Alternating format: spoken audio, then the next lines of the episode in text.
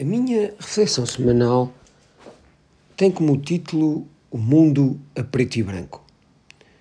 Olhar para o mundo no presente momento é absorver um retrato inquietante de constantes conflitos, da conversão ao radicalismo ideológico e de uma submissão inconsciente à ditadura dos interesses, que nada tem que ver com o bem comum. A história da humanidade demonstra uma resiliência brutal àquilo a que chamamos de guerra.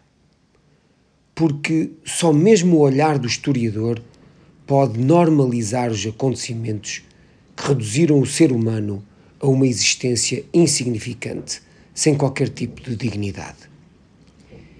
E essa fratura social fica exposta, bem no íntimo dos cidadãos, e dá lugar a tendências radicais perigosas e reveladoras de grande intolerância. Mas nesta linha de reflexão, importa referir que o conflito não se reduz apenas ao seu cariz militar. O receio real da crescente radicalização do discurso no seio da Europa contempla narrativas perigosas e divisionistas e é também o reflexo de políticas e decisões erráticas do passado feriram e humilharam a alma de várias nações que compõem o projeto europeu.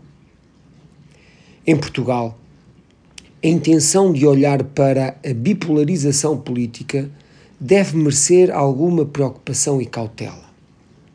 Não obstante, atribuir à geringonça toda essa responsabilidade parece injusto, se não mesmo redutor. As condicionantes que fazem do PSD refém do Chega, são múltiplas e muitas são por culpa própria. A última governação do PSD teve o condão de lacerar a sociedade portuguesa em excluídos e incluídos, de incitar a uma luta intergeracional entre velhos e novos, onde os ricos ficaram mais ricos e os pobres ficaram mais pobres, e ainda teve a ousadia para além de outras malfeitorias desnecessárias, de convidar os seus jovens a emigrar, sair do seu próprio país e deixar os seus para trás. A governação ortodoxa do PSD trouxe à sociedade portuguesa uma radicalização que deve ser levada em conta quando interpretamos o seu posicionamento no bloco da direita portuguesa.